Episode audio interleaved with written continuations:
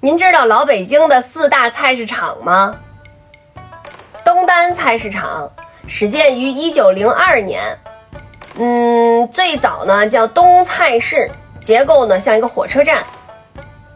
西单菜市场成立于民国初年，这个菜市场呢设了十九个商品部，蔬菜、副食、水产、肉禽一应俱全。朝内菜市场建于一九五三年，逢年过节的时候，热闹非凡的供销场面堪称当时的一景儿。崇文门菜市场曾经的地标性的建筑。建于一九七六年，重菜的肉馅儿、年三十的饺子，彰显了它的地位。我对这几个菜市场啊是一点印象都没有。然后今天我就问我妈，我说我为什么没去过这些菜市场？我妈说，等我长大了能去买菜的时候，这些菜市场应该都已经慢慢就没有了。他们年轻的时候就都去这些菜市场，说里边那菜摆的特别整齐，而且菜市场吧都特别大。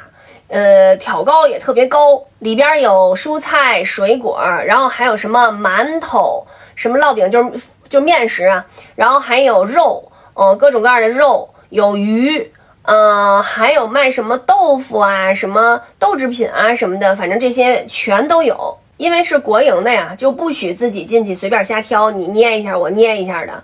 都是有专门的售货员给大家拿，就人家给你拿什么就是什么。但是呢，我妈说所有的菜品质都特别好啊，没有什么烂的呀，什么什么这抽抽的呀，什么干巴的呀都没有。各个菜市场的价格呢也都是一样的。后来买菜不是都是去超市了吗？嗯，也我问我妈是不是就跟那个超市卖菜那层差不多。我妈说比那个要摆的整齐，就那些菜，而且特别多。咱们这个超市因为都是比较小的这种超市啊，呃，不会像以前那么大的菜市场里面的品种也多，然后量也多。现在为了安全呢，大多数人都是网购在家买菜，我也是这样的。我已已经很久很久没有去过超市推着那个 车买菜了，呃，所以这个菜就是呃。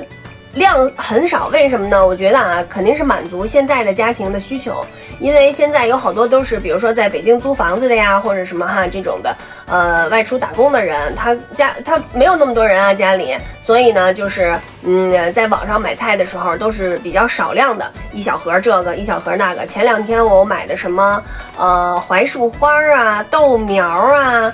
呃，什么鸡毛菜呀，都是一小盒一小盒的，反正炒了就差不多够一两个人吃的。这样其实呢，也可以多买一些品种，减少浪费。各个时代的生活方式啊，也真是变化非常大。我看那个视频里哈，提着菜篮子去买菜，还真的挺羡慕的。呃，我也有一个疑问，就是以前这些大的菜市场没有了以后，就在这个菜市场原有的这个位置，现在是什么呢？